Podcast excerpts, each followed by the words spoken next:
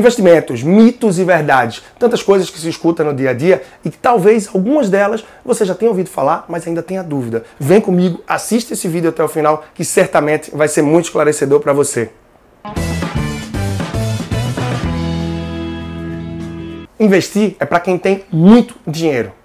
Já ouviu falar isso? E aí, o que é que você acha? É um mito? É uma verdade? Que a gente tem que perceber é o seguinte: com o advento das corretoras, com todas as possibilidades que surgiram, o ticket de entrada para o mundo dos investimentos, ele hoje está muito menor. Você consegue investir com valores, com quantias de dinheiro infinitamente menores do que a gente tinha anos, décadas atrás. Dessa forma, independente da quantidade de dinheiro que você tem, é fácil ter acesso a ótimos produtos, com boa rentabilidade, fundos de investimentos com excelentes gestores e o próprio Tesouro Direto bem melhor do que a poupança e que, independente do título, Tesouro IPCA, Tesouro Selic ou pré-fixado, você consegue investir a partir de 30 reais, não muito mais do que isso, sair do mundo da poupança, onde maior parte dos brasileiros que poupam, infelizmente, seguem enterrados. Enterrados pela falta de conhecimento, que gera a insegurança e faz com que fiquem com esse mito de que investir é para quem tem muito dinheiro em sua cabeça. Existe conflito de interesse ao investir através dos bancos. Mito ou verdade?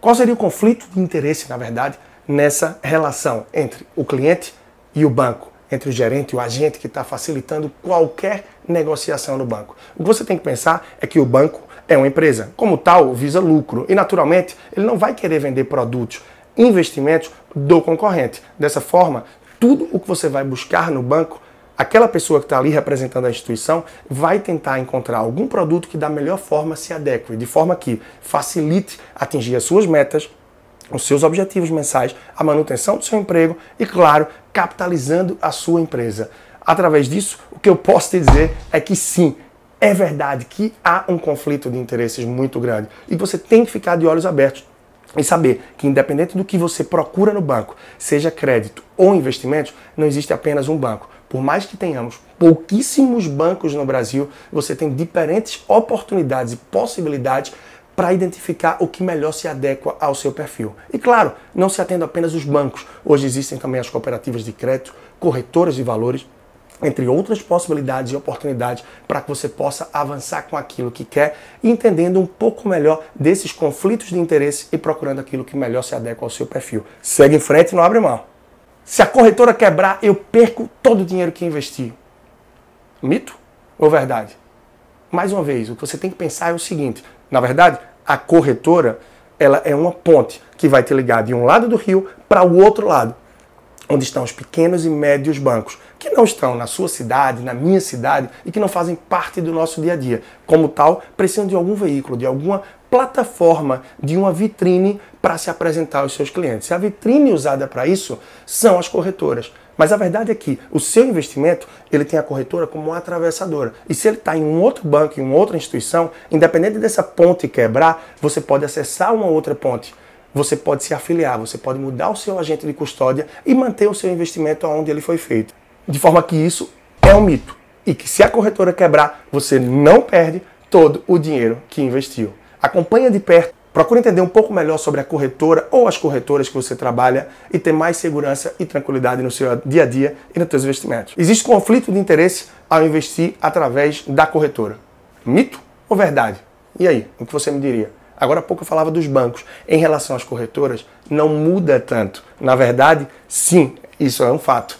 E o você tem que ficar bastante atento é o seguinte: há uma relação entre as corretoras e os bancos que podem oferecer determinadas vantagens, determinadas taxas de rebate para as corretoras que podem tornar determinados produtos mais atrativos. Atrativos para quem? Para a corretora. De forma que é possível que o assessor de investimentos ou na própria digital, ao você ligar para a corretora, seja oferecido para você um produto que talvez tenha uma rentabilidade, uma projeção um pouco menor, mas que dê uma taxa de rebate maior para a corretora. E nessa hora, sim, pode haver um conflito. Ou seja, ao invés de te oferecer um produto que pode te entregar mais, pode ser oferecido um produto que te entregue um pouco menos, mas que dê um retorno maior e melhor para a corretora. Dessa forma, como isso pode ser manipulado? Lembre-se que ao entrar numa loja, você vai ter determinados produtos numa vitrine que te chamam mais atenção. Então, aquilo que pode ser enviado para você através de e-mails, aquilo que vai estar na plataforma da corretora, logo que você acessa com login e senha, podem ser os produtos que deem um melhor retorno para a corretora. Claro, eu não estou dizendo que isso é regra mas tampouco eu creio que seja exceção. Deve ser muito comum determinados produtos que estão mais à vista do cliente, mais à vista do investidor e que dêem um retorno melhor para a corretora. Mais uma vez, para que você tenha liberdade, é importante que você tenha conhecimento. Conhecimento é de fato libertador. E com base nisso, você vai conseguir driblar e fugir de determinadas cascas de bananas que podem te entregar um pouco menos e garantir um pouco mais para essa corretora que você usa como ponte para otimizar os seus investimentos.